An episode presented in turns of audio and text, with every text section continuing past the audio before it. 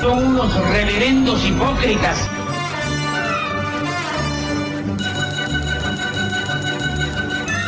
¿Por qué no suben a la tribuna a responderme si son tan hombrecitos? Tú te puedes reír, tú puedes decir lo que tú quieras, pero tú mientes.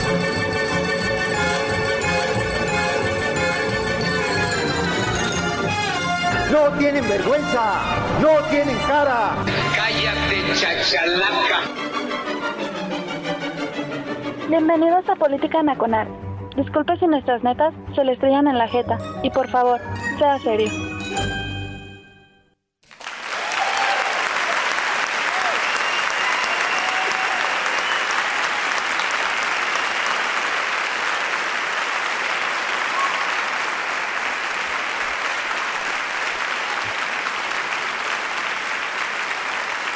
¿Ya es suficiente, chamacos?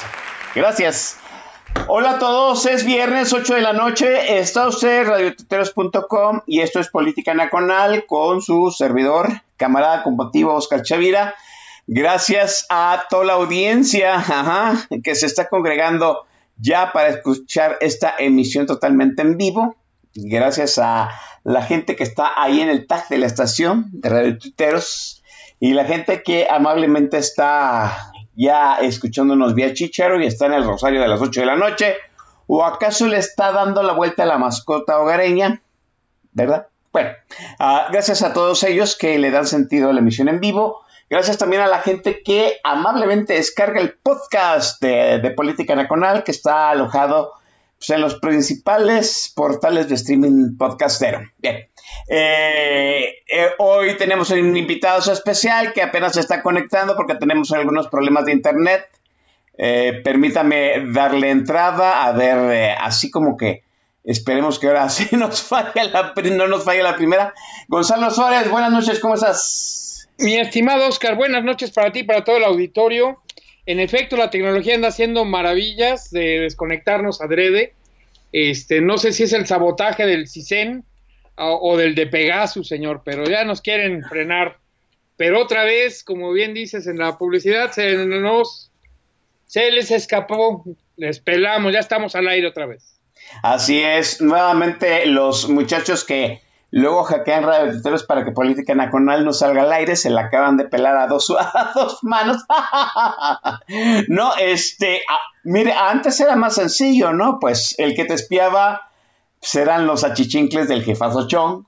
Eh, ahora el jefazo Chong, que ha sido, mmm, que es una paria priista, ¿no?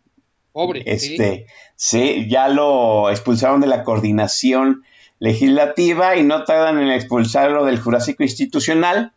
Sí, es una paria priista, pero mire, ya hay una foto donde lo están arropando, ¿no? Los, los del grupo plural, que son otras parias de otros partidos, hay que decirlo, ¿no? Este, sí, sí, sí, no, pues es, eh, mire, está si mal recuerdo, está ahí Gustavo Madero, que es un expanista, ¿no? Expresidente eh, del PAN, por cierto, ¿eh? Expresidente del PAN, así es, ¿no? ¿Quién más está en el grupo plural? Ah, es, eh, eh, Emilio Álvarez y Casa. Que fue el, sin... Sí, fue comisionado de Derechos Humanos de la Ciudad de México, ¿cierto? Es correcto, y quería hacer su movimiento este ahora que al final se quedaron sin partido, pero alcanzaron a meter un par de muchachos bastante inteligentes, trabajadores y hábiles, ¿eh? hay que decirlo, pero que sí. fueron diputados independientes en la legislatura anterior. Sí, entonces, Los mire, este... Y llegó al Senado y bueno. Sí, lo, irónico del caso es que, mire, eh, el, el, este, los primeros que utilizaron Pegasus fueron la gente de la administración de el licenciado Chulo Peña Nieto Bebé, ¿no? Eh, adivine quién. Pues el CISEN, ¿no? ¿Quién era el encargado del CISEN? Pues directamente quién sabe, pero hasta el fondo del escalafón estaba el jefazo Chong, ¿no? que era el secretario de gobernación de, de Peña Nieto Bebé, ¿no?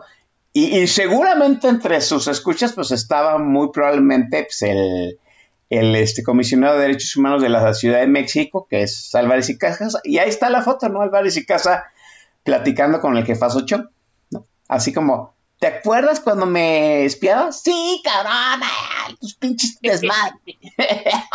¿No? Y ahora ya están muy de amiguis, ¿no? Ahora nos espía el ejército, ¿no? Al cabo que, que nos anda espiando en este momento, le mandamos un saludo, ¿no? Eh, muchachos que nos están espiando, eh, pues qué les digo, ¿no? Tan sencillo como la porra los saluda. Y no hay nada novedoso que vayan a decir es que están tramando destruir al país. No hay nada peligroso al escucharnos, al revés, les puede mover sus corazoncitos y sus cerebros y ya sabremos eh, lo que provocará eso más adelante, mi estimado Oscar. Sí, yo por eso no contesto llamadas, llamadas ¿no? Eh, me, quizá los millennials tengan razón, ¿no? Que ellos no contestan el teléfono ni a mentadas de madre. Quizá lo más sano era eso, nada más este, comunicarse por chats y por Telegram, ¿no? Porque el WhatsApp también es este, violable. Bueno, eh, vamos a lo que venimos. Bueno, ya presenté a Gonzalo, este gran amigo, este escritor y sobre todo, pues es uno de los que hace funcionar este al, al, Congreso de la Unión, a las dos cámaras, sí, es de los que talachea tras bambalinas.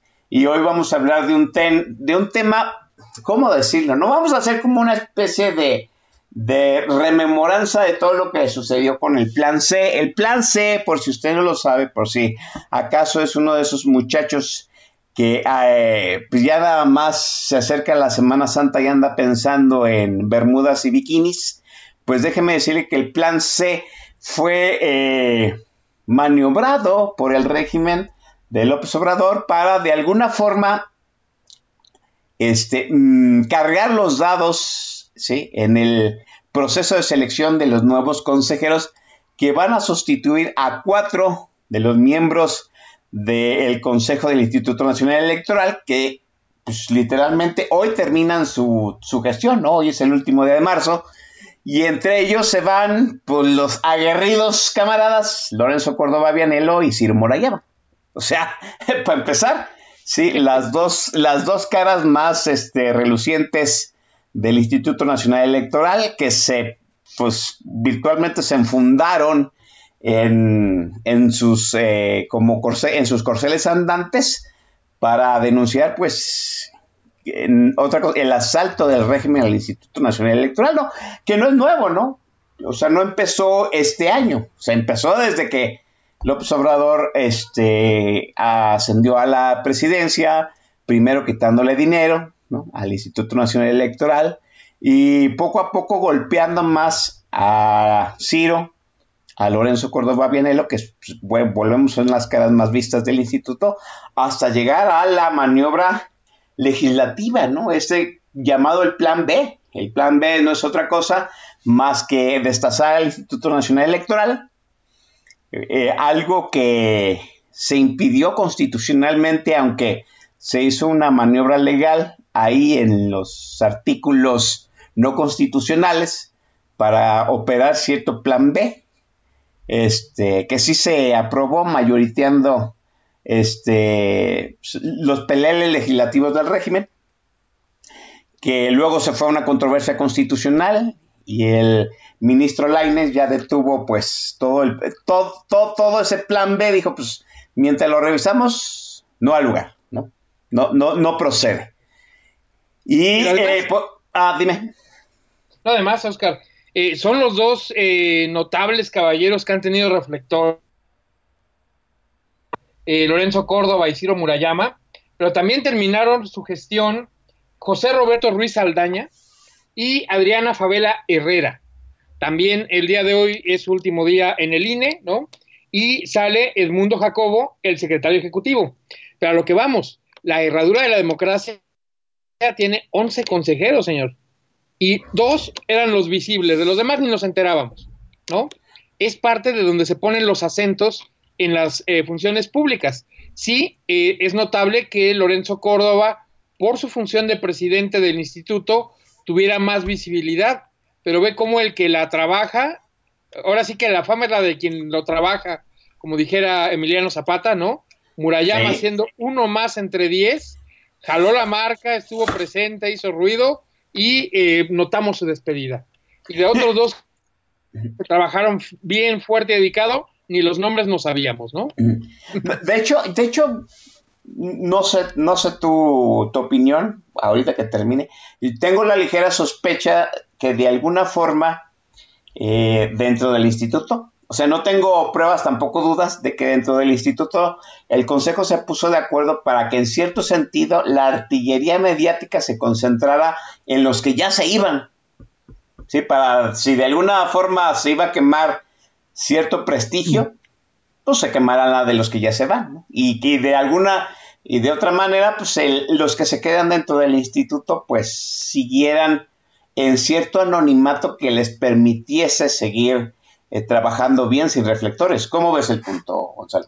Puede ser, eh, sí, sin duda, Oscar, es muy probable que hayan decidido que, bueno, pues si ya se van de una vez que se lleven todo lo que en el más estricto sentido histórico se llama el chivo expiatorio. Sí. Cuando los israelitas vagando en el desierto dicen, oye, una vez al año hay que montar los pecados en este bicho y sacarlo del campamento y que se vaya a morir al desierto solito. Total, ya se va, que se muera y que se lleve todos los pecados de todos, todo lo mal que hicimos este año. En ese sentido, sí podríamos considerar a Murayama el chivo expiatorio, o al revés, si fue el agonismo, más que como en la tradición hebrea, en la tradición azteca. Que ahí te va, una vez al año nombrabas a un representante de la deidad, de Texcatlipoca, todo el año lo das a todo dar, lujos, placeres, mujeres, eh, bebidas, eh, presentarlo en todas las festividades de Dios, y en el último día lo sacrificas y vámonos, que se lo coma la banda, pero literal, ¿eh? Ah, sí, Tomamos la sangre, a la alegría, ¿no? Bueno, a, la semilla de amaranto y hacías las calaveritas de eh, pan, digamos, de este cereal de amaranto más sangre de antigua deidad, y órale, todos a comulgar. Este, por eso funcionó también el católico, ¿eh?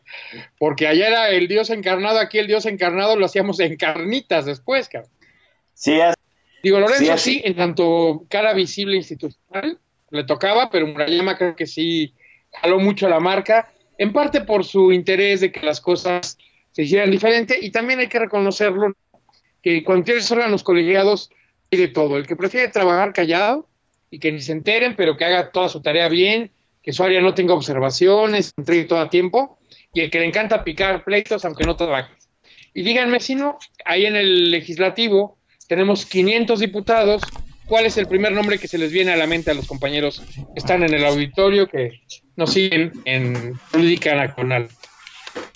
Te puedo asegurar, ahorita que veamos el resultado, Fernández Noroña, ¿no? Es uno de los top of mind.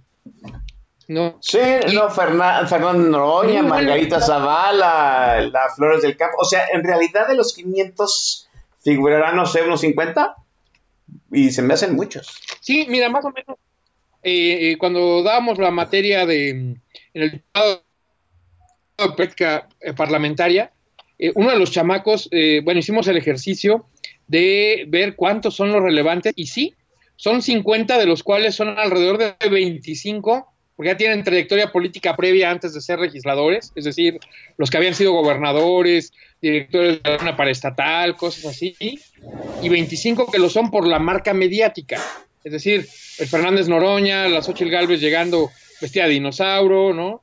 Kenia queriendo llorar, esos nombres que todos de repente ubicamos, Carla Ruiz Macío Salinas, que por decirte tuvo una trayectoria política muy brillante antes de ser senadora, y en el Senado ha pasado como sin pena ni gloria, ¿no?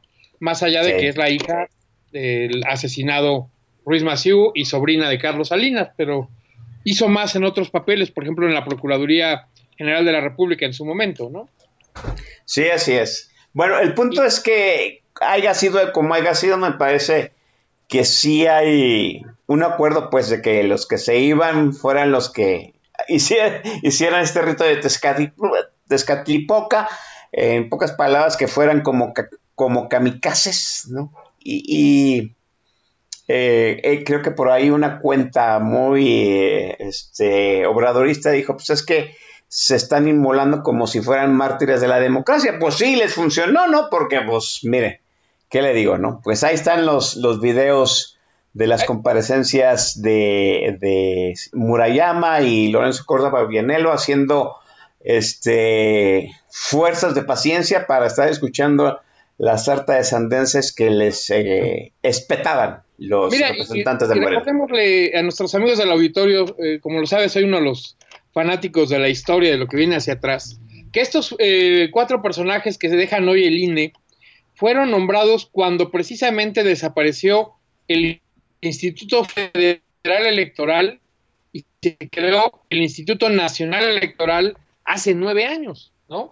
Y parte de su objetivo era hacer esta reforma donde eh, sea un solo instituto para todo el país, porque antes teníamos el federal, que organizaba elecciones federales, los institutos estatales locales, que hacían las propias, y que decía, sobre todo la oposición, güey, es que el gobernador mete mano, nombra a sus consejeros y nos apabullan y nos roban las elecciones y eso se tiene que acabar. Bueno, pues hagamos un organismo nacional con oficinas locales, pero que le respondan al nacional y que se acabe la influencia de los gobernadores en los estados. a lo largo de estos nueve años organizaron cantidad de elecciones, cerca de 42 elecciones estatales, tres federales, ¿no?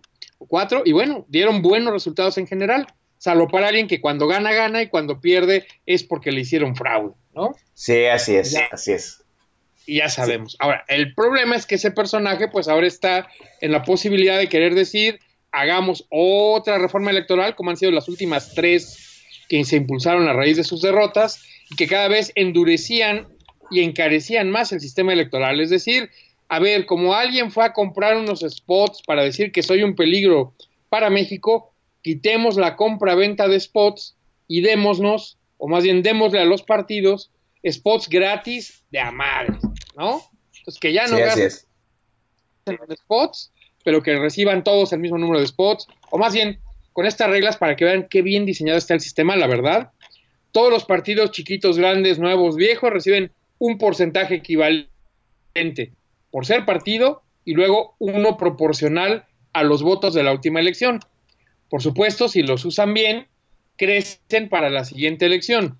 Si los usan mal, hasta pierden el registro y bueno, el tiempo aire no lo regresan, pero las prerrogativas, algunas cosas como activos, eh, computadoras, coches, pues van de vuelta, ¿no? Lo que ya se gastó, pues ni modo. Eh, eh, camisetas, etiquetas, playeras espectaculares, pues no. Pero los activos que sí tenían, tienen que regresarlos. Y quien tiene más, pues se le da más, como dice aquella frase bíblica, ¿no? Pues bueno, alguien pasó de ser chiquito a tener un partido nuevo en 2015, el mejor debut electoral, desplazando lo que había logrado históricamente antes solo el Baster Gordillo con el Panal. Bueno, pues Morena logra en 2015 un despegue extraordinario y en menos de tres años ganar la presidencia de la República. Claro que no es solo por el movimiento, es porque su líder llevaba pues 18 años en campañas, sí tenía un ascendente social muy importante, algo que todos debemos reconocerle sin lugar a dudas, es quien más kilómetros de terracería ha recorrido en la historia política del México moderno, digo, tal vez le podrá ganar Juárez cuando está el gobierno en la carroza, ¿no? Pero fuera de eso, pues sí, conoce todos los municipios, le ha dado por lo menos tres vueltas como candidato, al menos, ¿no? Y algunos como Nayarit, 18 vueltas como presidente. Ya Maridaguato. Sí, así es. Bueno, el, el, Sí, así es. El punto, el punto es que en realidad las últimas reformas electorales que ha sufrido el COFIP, las leyes eh, secundarias y aquellas que rigen el Instituto Nacional Electoral, pues han sido en cierto sentido promovidas por, por los berrinches del actual presidente. Y hoy el presidente que siente que le pesan esas mismas reglas, sí, pues ahora quiere hacer de, alguna, de alguna forma hacer más laxas las reglas eh, severas contra la promoción política y dos, debilitar al árbitro, ¿no? ¿Por qué? Precisamente porque lo endureció este, demasiado, sí. Eh, pero pues, de entrada, quiso hacer una reforma eh, constitucional, no pudo. Luego hizo una, un plan B, que es una reforma secundaria, eh, pues se la detuvo un ministro de la Suprema Corte y todo apunta a que la van a declarar inconstitucional. Entonces le quedó la opción de meter gente afín dentro del Consejo del Instituto Nacional Electoral. Y ahí es donde empieza nuestro cuento, ¿no? O sea, el, proceso dicta que para este eh, que para, que para seleccionar a los sustitutos, pues primero se tiene que crear un consejo técnico. Que ese consejo técnico no es otra cosa más que como los recursos humanos del Instituto Nacional Electoral, ¿no? La gente que va a revisar los currículum vitae, que la gente que se propone, pues de verdad cumpla los requisitos, luego hacerle un, unas eh, pruebas este, de conocimientos en cuanto a leyes, en cuanto a democracia, en cuanto a participación social, ¿no? Y una entrevista de trabajo. Sí, el Consejo Técnico no es otra cosa más que, pues como que crea un sistema de recursos humanos, un headhunter que ande buscando la gente que va a sustituir a estos cuatro consejeros. El punto es que ese consejo técnico debe de emanar de un consenso entre las diferentes bancadas eh, dentro del Congreso. Y no pasó así, Gonzalo. ¿Qué sucedió con ese consejo técnico? pero, eso, Carlos. Recordemos que, y es, es una chulada, ¿no? Eh, nuevamente la teoría política nos sorprende, ¿no? Que decía, bueno, hay una división de poderes donde tres poderes, el legislativo hace las leyes y valida presupuestos, el Ejecutivo aplica la ley y gasta la lana, y el judicial dice si la ley está o no está bien hecha y si la aplicación o la interpretación de la ley que hace el Ejecutivo al aplicarla, al ejecutarla literalmente, es o no es correcta. Y esto nos dice la teoría clásica de la división de poderes. Pero en algún momento y particularmente arrancando en Suecia, en Finlandia y en los países escandinavos con la ombudsperson, ¿no? el, protector de los derechos humanos y luego eh, evolucionando en otro tipo de instituciones, se plantea la urgencia o la necesidad de tener algo que no sea parte del Estado, pero tenga elementos de fuerza del Estado, ¿no? Que tenga cierta autonomía por ser órganos técnicos, eh, con una jurisdicción muy acotada y que en algunos casos no puedan dar órdenes, no puedan obligar a nadie a obedecer, más allá del, ámbito en el que tienen, originalmente, pues que su sanción sea moral, y ahí arrancan las comisiones de derechos humanos, que pueden validar o no todo el funcionamiento de las tres ramas de gobierno y de algunos eh, órganos autónomos, de empresas paraestatales y demás, pero sin poderlos obligar, sino que originalmente solo daban recomendaciones con la intención de que si la CNDH de Carpizo te decía que te habías portado mal, eh, hicieras una enmienda, rezaras tu Padre Nuestro, tu Ave María, tu penitencia y corrigieras el camino. Luego se fueron endureciendo y ahora sí hay temas donde pueden exigir el cumplimiento eh, de ciertas cosas, como el INAI la protección de datos personales, el Instituto Electoral para la protección del voto, ¿no? Y entonces, este Consejo Técnico Asesor que escoge a los consejeros del INE tiene, entre otras personas, un una propuesta de la Comisión Nacional de Derechos Humanos y una propuesta precisamente del INAI, ¿no? Que se supone que esto garantizaría que fueran transparentes, ciudadanos, lejanos a las eh, vaivenes políticos, pero a la vez gente profesional y seria. Y pues ahí la primera propuesta de eh, la Comisión Nacional de Derechos Humanos fue literalmente la maestra de yoga de Rosario Ibarra. ¿no? Que oiga, pues sí puede evaluar si una gente es buena y si tiene laura blanca o verde, pero eh, ¿qué puede decirnos de la capacidad técnica, no? Que era lo relevante. Entonces, bueno, se descartó ese cuadro, mandaron a alguien un poquito más profesional, eh, se hace una propuesta de la JUCOPO, la Junta de Coordinación Política de Diputados, hay alguien que propone el Senado, hay por ahí un par de propuestas adicionales, y esta incluyó a Enrique Galván, eh, un periodista, analista, pues con cierto reconocimiento y trayectoria, eh, columnista de la jornada, ¿no? Eh, coautor de la cartilla moral del gobierno, es decir, afina Morena, ¿no? Y padre de un contratista que recibió casi 3 mil millones de pesos de contratos en antenas y en otras cositas ahí medio perdidas en la actual administración, que se no oiga, pues este, su defensa de la 4T y apoyar candidatos afines a Morena, pues venía con una factura escondida ¿verdad? Sí. Pero como hace alguien por ahí el análisis de Trump, no lo castigan por haber rentado los servicios de Stormy Daniels, ni por haberlos pagado este, con un cheque, sino por haberle dicho, eh, bueno, escondido, eh, vaya, haberlos pagado con fondos de su campaña política y escondiéndole el gasto a la fiscalización al y a la, rendición de cuentas, ¿no? O sea, o sea, eh, no, no eh, exacto, sí. La paga de la campaña.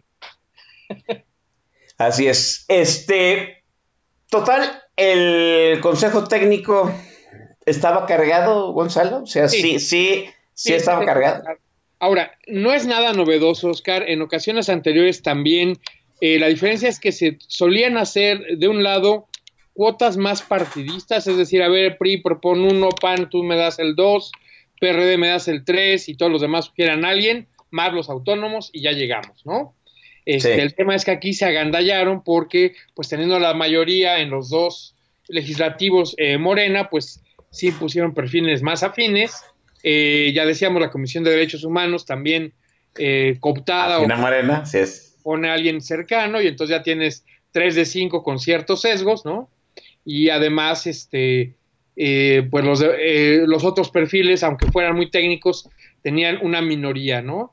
Y ahí tuvimos a la consejera que se opuso a los perfiles y que hasta hizo un diagnóstico público, que creo que es la que hizo el trabajo más serio y profesional, pero nuevamente, pues es una entre todos los demás. Ahora, este, la comisión estaba ya con los dados cargados. Pero eh, lo que nosotros vimos, y me gustaría que, que un poquito más ese episodio, es que en el momento de avalar la comisión, la oposición se abstiene. O sea, no vota en contra, se abstiene de votar la, la, comisión, salvo Movimiento Ciudadano, que eh, toda la bancada de Naranja, pues sí se, sí, este, no avaló, pues, este, rechazó la, la comisión. ¿Qué hay con, ese, con esa abstención que a mí me pareció muy sospechosista? Por ahí María Elena Pérez en su timeline un día después dio una sarta de explicación de que no querían eh, participar como comparsas. ¿Cómo una oposición ah. Se abstiene y no es comparsa? A ver, explícanos. aquí el tema, eh, mi estimado Oscar, arranca desde la verdad numérica. Es decir, los candidatos al Consejo del INE deberían ser aprobados por dos terceras partes de la Cámara. Y eso es lo que perdió Morena y aliados en la elección intermedia. Es decir, antes de eso, eh, Morena, PES, PT y el Partido Verde podían juntar dos terceras partes de la Cámara y literalmente imponer su voluntad, sacar reformas constitucionales, a veces el PES, a veces PT, a veces Morena como grupos, perdón, este Movimiento Ciudadano, eh, a veces en lo individual, perdón, el Partido Verde, eh, ay, aquí ves mando haciendo bolas, digo, podían imponer alguna línea aparte, hacer una propuesta original contraria a la línea y que más o menos los dejara ver que no eran lo mismo, ¿no? Hasta ahí pues funcionaba. Pero llega el periodo intermedio más de un perfil que juraba y perjuraba que por ser moreno tenía asegurado su lugar, hubieran hecho no buen trabajo, por ejemplo, Ramírez Cuellar, ¿no? Que había hecho una propuesta de reforma fiscal muy técnica, muy interesante, muy seria y que no lo dejaron que avanzara porque en campaña alguien dijo no más impuestos y por mucho que era una de las mayores necesidades, de las eh, cosas más importantes que hace la izquierda en el mundo al llegar, poner sistemas fiscales más redistributivos, que puedan fincar o financiar adecuadamente eh, proyectos de desarrollo social, becas y demás, pues bueno, como alguien dijo que no iba a haber impuestos, le tiraron la propuesta a la basura y perdió su reelección. Gente como Javier Hidalgo, que también fue muy trabajador, muy dedicado como diputado y que tenía ya una trayectoria previa, que apostó que nadie iba a votar por Margarita Zavala en la Miguel Hidalgo, que es una alcaldía tradicional, y en el distrito que tiene las lomas de Chapultepec, que nadie iba a querer a Margarita y lo iban a preferir a él, señor, se le fue el santo al cielo, literal, ¿no? Pablo Gómez, que apostaba que siendo don Pablo Gómez, legislador ya por casi 30 años, figura cofundadora del movimiento, líder histórico de la izquierda, que tenía segura su curul y también la perdió, ¿no? Ahora, a otros como a Porfirio Muñoz Ledo ni las llaves le dieron, no lo dejaron ser ni candidato.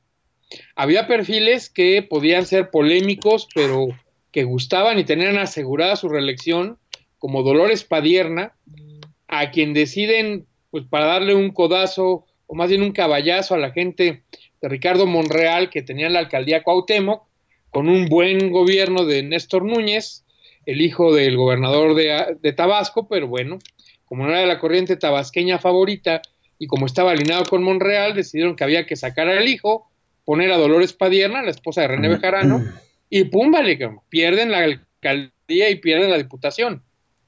O sea, cuando ya plantearon la reelección de ambos, pues bueno, también en la parte estratégica se pierden las acciones. Fue el caso. Eh, no podían determinar por sí mismos una mayoría calificada y escoger a sus candidatos a eh, consejeros del INE y no estaban en posibilidad o más bien en disposición de negociar con los demás antes. Los trascendidos nos dicen, mi estimado Oscar, que se acercaron con el PAN a decir ya esto, esta semana, oigan, panistas, ustedes escojan dos candidatos del INE, pero dejen que Berta Alcalde sea la presidenta. Y el ah, dijo, ni madres. Se la pasan la misma propuesta los moraditos a los tricolores y les dicen, oye, Alito, mira que el, presidente tiene mucho interés y por favor, escojan dos de los otros, los que ustedes quieran, de los que ya están, pero los que ustedes quieran, pero dejen que Berta Alcalde sea la presidenta del INE. ¿Y qué crees que dijeron? No. Los tricolores, mi estimado Oscar. No, pues dijeron que no, ¿no? pero pues, pidan el visto bueno al PAN que nos deje. ¿Y qué crees que dicen los azules? Ni madres, güey, si no me dejas escoger a mí, menos voy a dejar que el PRI escoja a nombre de nosotros, ¿no? Sáquense a boñar. Por eso decidieron que mejor la tómbola era la solución, ¿no? Y apostando que había eh, cuatro morenistas en la terna presidencial y pues que podía salirles bien, aunque no fuera la que quería el presidente. ¿Qué cualidad tenía Berta Alcalde como para presidir el INE, pues que de todos los perfiles era uno de los que menor trayectoria tenía en temas electorales, ¿no? Portación de hermana prohibida, la hermana secretaria del Trabajo y precandidata a jefa de gobierno de la ciudad. La mamá había sido eh, consejera jurídica del, del presidente cuando fue jefe de gobierno. El papá es un prominente líder sindicalista que está armando la especie de la CTM de la 4T, pero que no le ha funcionado al 100 y que va a estar bajo mucha presión con lo que se firmó en el TIMEC, que permite que las autoridades laborales norteamericanas vengan a supervisar si estamos haciendo, entre otras cosas, elecciones adecuadas dentro de los sindicatos.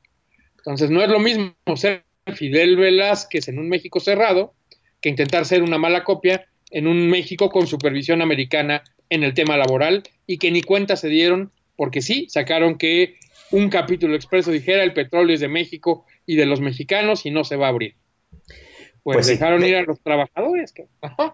Sí, total, total no se pusieron de acuerdo para este, los consejeros y hubo que usar tómbola, pero sí había un interés del régimen porque la señorita alcalde pues fuera la fuera seleccionada y fuera la presidente. Tan interés que estuvieron eh, dispuestos a entregar los otros, las otras posiciones a, la, a, a Dar dos de las tres a cambio de que la presidencia fuera para alcalde, pero ni así pudieron lograrlo, mi estimado Oscar. Sí, déjeme, déjeme dejar la charla aquí porque hay muchas preguntas que se derivan a partir de esta, de esta situación. Ahora, va un disclaimer, ¿no? Eh, mi estimado Gonzalo Suárez me pasó un, este, un playlist muy ad hoc para el tema que estamos este, tratando en este momento. Eh, conseguí la música, pero de esas sorpresas, de esas sorpresas técnicas que, suceden, ahorita la acabo de revisar y los archivos no funcionan. Sorry. No, me, da culpa. El Xavier es el culpable. Así es. Es un presidencial. Te lo dije al mandarte el playlist. Es muy bueno. Son mis gustos culposos pero podrá ocurrir por ahí un veto perverso, porque en efecto, pues, eh, aunque están disponibles en Spotify, este no es un disco muy abundante y es una cosa muy peculiar. Pues pero no hay problema. Venga. Sí, eh, pues sucedió lo peculiar, no los no sé si no sé si traen un candado, no sé si algo, pues El punto es que no se pueden reproducir. Así es que vamos a, utilizar un playlist alterno, cortesía de su servidor. Sí, vamos a escuchar a eh, porque hace un rato desde que no las escuchamos a las flans, ¿sí? En esta emisión y vamos a poner primero este rolonón que es tímido. Volvemos. Perdonado, mi estimado Oscar. Buena selección. Venga, tímido.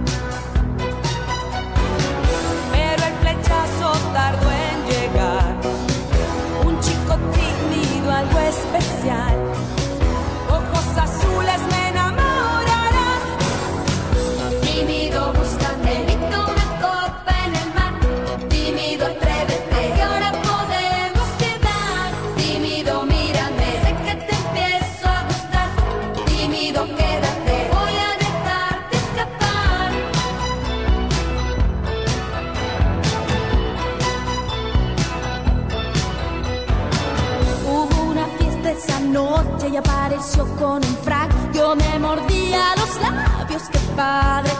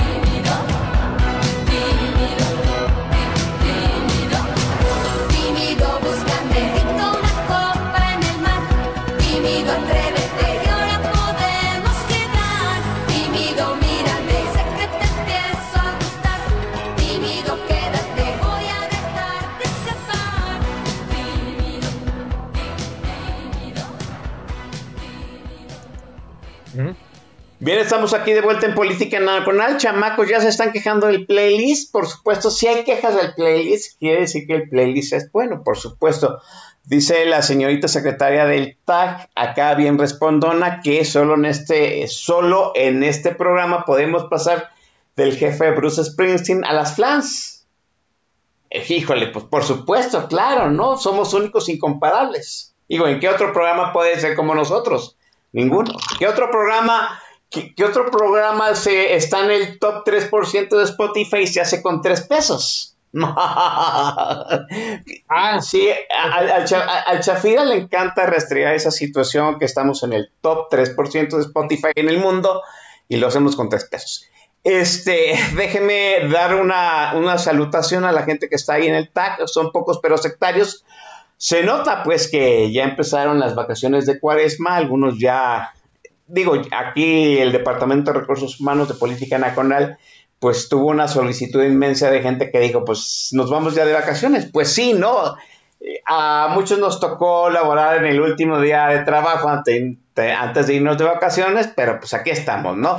Mire, tan es así, ¿no? Mire, que ahí está, ahora sí está el presidente del sindicato, Corazón, y la secretaria del sindicato, ¿no? Doña, doña Bien Respondona, que no había venido en todo el año y ahora sí tuvo la suerte de pararse aquí. ¿Por qué? Pues porque, híjole, ya eran muchas vacaciones de Bien Respondona. Pero en fin, está Guzmán, mi estimadísimo coronel Chorizo, está eh, Jarocha 76, Chanita, el señorón Gif 01, Mauricio Sánchez Mesa, que ya estuvimos platicando con él, Miquel Ángel y Terro rápido, ¿no? Y algunos, algunos que ni siquiera están ahí tagueados, pero sé que nos están escuchando. Bueno, déjenme dar los anuncios parroquiales. Sí, ahora sí, ya Recursos Humanos dice, muchachos, después de checar su salida el día de hoy, ya se pueden ir una semana de vacaciones. Así es que este es el último programa de marzo y no nos escucharemos hasta pues el segundo viernes de abril. A ver, déjenme abrir la agenda.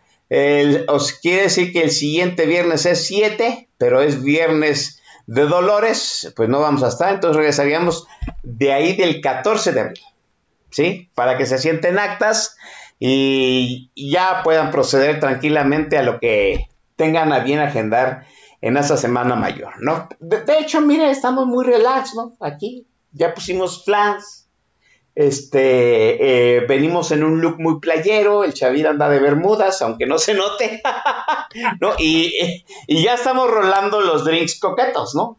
¿Qué toca? Es tiempo de calores, Semana Santa, margaritas y piñas coladas, por supuesto, ¿no? Ah, y, y ron o ginebra con coco, ¿no? Dense. Entonces nos estaremos escuchando hasta el 14 de abril. La semana que entra no habrá programa para que lo tomen en cuenta.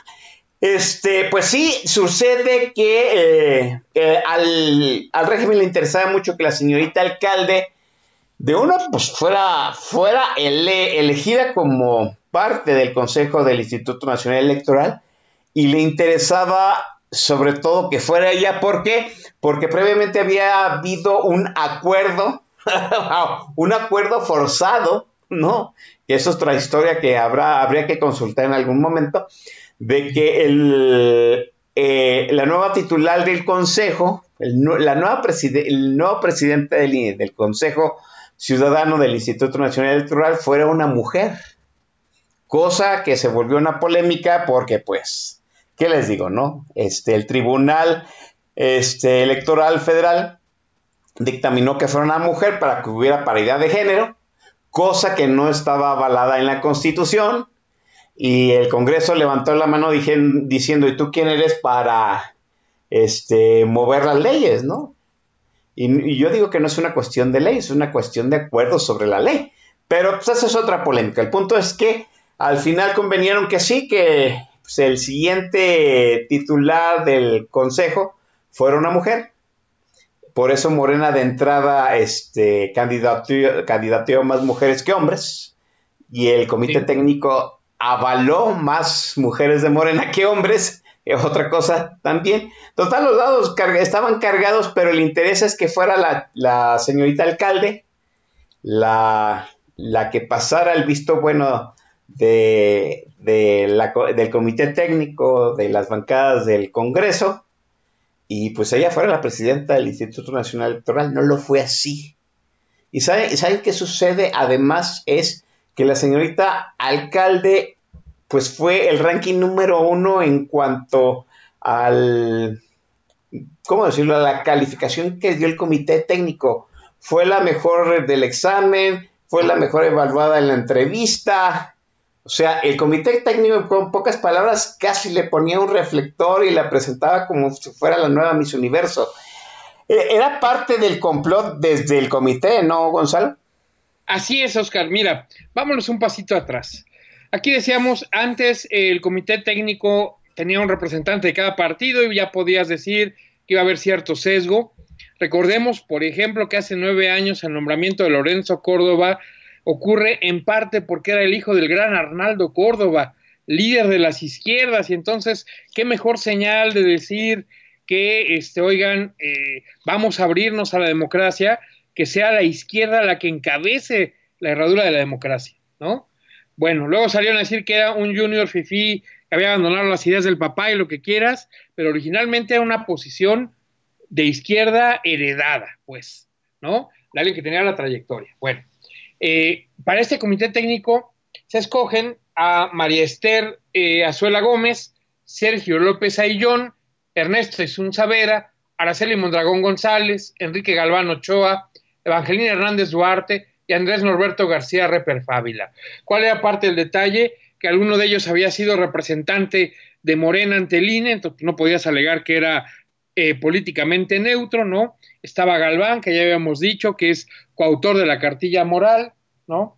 Eh, tenías por ahí a María Esther Azuela, que al final es la que logra darle algo de brillo y esplendor a este consejo al decir, oigan, así no, pero pues eh, no basta ser la voz disonante, ¿verdad?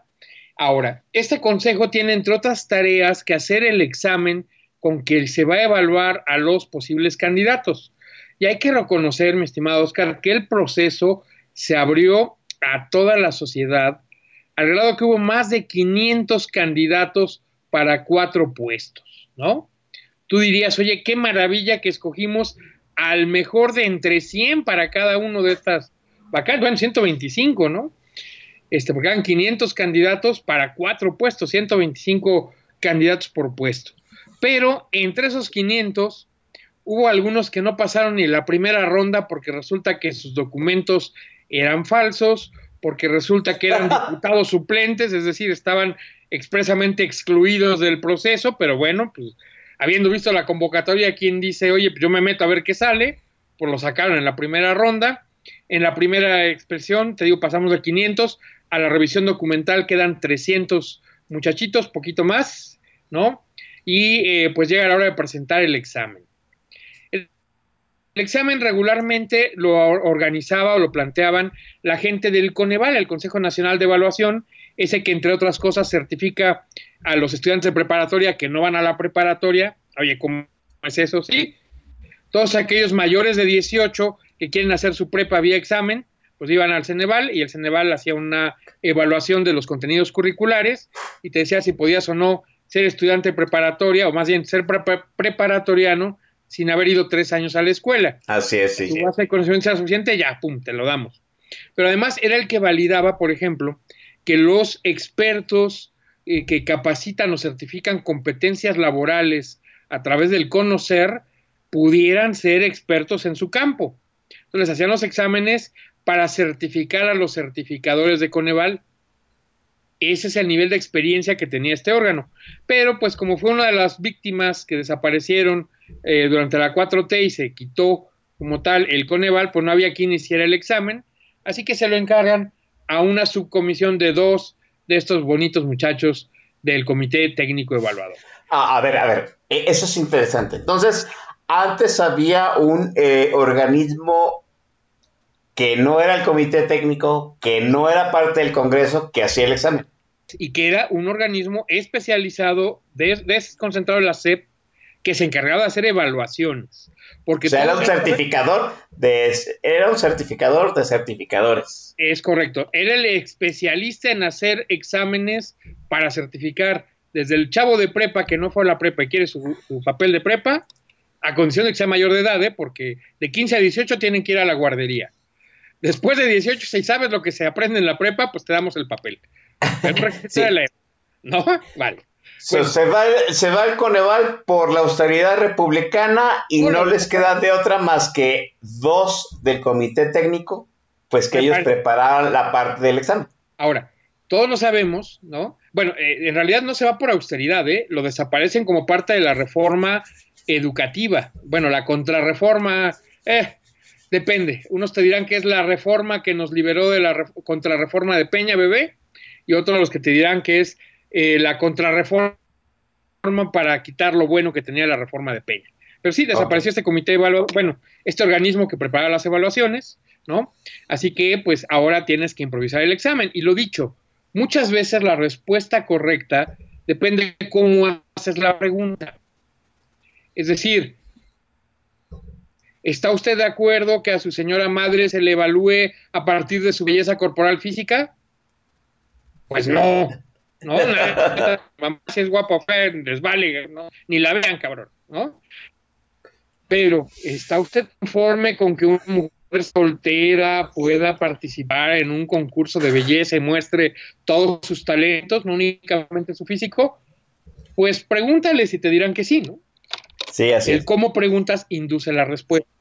Y era parte del problema que el comité técnico fuera el mismo que hiciera el examen, porque muchas de las preguntas no decían lo que marcaba la ley, ¿no? Sino, por ejemplo, lo que marca la ley vigente al momento de aplicar el examen, sino lo que decía la posible reforma eh, del plan B. Es decir, si consideraban válido o no que hubiera un recorte al INE. Ajá. ¿no? O que se pusieran algunas interpretaciones a los artículos como si estuviera vigente la ley, el plan B, ¿no? Es decir, si era válido que hubiera oficinas de representación municipales, que no se requerían propias, ¿no? Y, y, eh, pues bueno, de entrada, pues ya el examen tenía un sesgo en las preguntas. No Ah, era ah, la ah. respuesta correcta Ajá. de lo que O sea, las la ley. preguntas, eran, las preguntas eran tendenciosas. Tendenciosas a lo que dice el plan B de AMLO, no lo que sea Ajá. la ley vigente en el momento. Luego resulta que la señorita... Ah, perdón, adelante, sí. Ah, no, Ahí te va, el momento dos. ¿Cómo aplicas el examen? Típicamente este examen se tenía que hacer en papel impreso, o sea, que la gente tachara bolitas, palitos, este, palomitas en la respuesta correcta y luego se pasara a una evaluación. Dijeron, güey, son 300, es mucho, este, se presta trampas, eh, no está el organismo que hace las evaluaciones. Pues, ¿qué les parece si aplicamos un examen electrónico vía tableta? Oye, ¿y dónde ponemos la tableta? Ah, pues, ¿dónde hay en la Cámara de Diputados espacio suficiente para 500 mesitas? Vamos a requerir 300, pero vaya, donde hay 500 mesitas en la Cámara de Diputados perfectamente separadas con cámaras para ver que no hagan trampa. Pues sí, En- en, el salón en- de pleno. Ah, en el salón de pleno, sí. ¿no? Pero ¿qué crees? No tenías capacidad en la red inalámbrica para tener 300 tabletas simultáneamente conectadas a un mismo servidor. Ajá. Es decir, no es que trataras de ver un video de YouTube, ¿no? Desde cinco celulares y tres redes LAN, sino querías meter a 500 personas o 300 a un mismo eh, momento, de, a un mismo centro de cómputo a partir de una red inalámbrica. Todos los que tenemos un router sabemos que te conectas tú y qué padre se ve Netflix. Pero si te conectas tú a ver Netflix y en la otra computadora se conecta tu hermano a ver eh, YouTube y luego está mamá viendo la tele abierta, pero este, a través del mismo router, ¿no? Porque no la está viendo de la señal aérea, sino del canal eh, que manda la televisora al internet.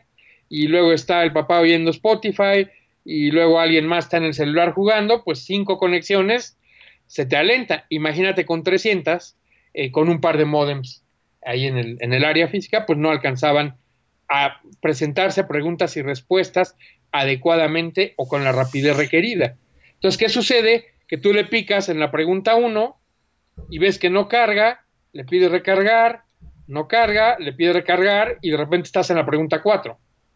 A menos Ajá. que te sientes cerca del modem. sí, por supuesto. ¿Y qué sucedió? de repente pues tienes gente que tiene las respuestas correctas, muy altos puntajes, que su tableta funciona muy bien, que salen muy bien evaluados y que curiosamente se concentran sobre todo en morenistas. Ah, ah, ¿No? o sea, o, o sea que eh, es- esa, si- esa situación de les pasaron el examen no es así. No, no es que, no mira, el proceso está sumamente cuidado, solo dos de los miembros del comité pudieron ver el examen completo, porque para esto someten preguntas individuales, cada uno de los miembros, alguien dice, sí, véngase, ¿no? Entonces el experto en derecho electoral habla sobre impugnaciones a medios de impugnación a una elección, ¿no? Y alguien más que ha estado en la parte logística pregunta cuándo y cómo se instalan casillas, ¿no? Y alguien más pregunta si es válido o no hacer un voto en el extranjero mediante una máquina electrónica, ¿no? Y de estos toman las preguntas, dos de los miembros integran la evaluación completa, son los únicos dos que pudieron verla. Ajá. Luego se monta a un eh, sistema supuestamente standalone, que no está conectado al Internet, que solo sirve para, eh, decía López Gatel, sirve para lo que sirve, no sirve para lo que no sirve. Grabación ahí en el salón del pleno, conectado a un par de amplificadores de routers, pero que van a una computadora que no tiene supuestamente acceso a Internet. Pero entonces, a, a- entonces, a ver, déjame entender. Entonces, los que tuvieron todas las preguntas oportunamente, la oportunidad de que su tableta funcionara correctamente, fueron los morenistas. a- principalmente los morenistas. Es decir, había un evaluador, un evaluado, ¿no? Que es donde empieza esta, eh, esta elucubración y luego se vuelve un seguimiento más formal. Y dicen, uy, sí, pero ¿qué creen? Ya estamos muy adelantados, no podemos echarlo para atrás. Dice, oiga, no puedo creer que yo, que soy experto y que soy muy rápido, no iba ni en la pregunta de la mitad cuando alguien ya estaba entregando su examen completo o tenía las respuestas o tenía mejor conexión que yo.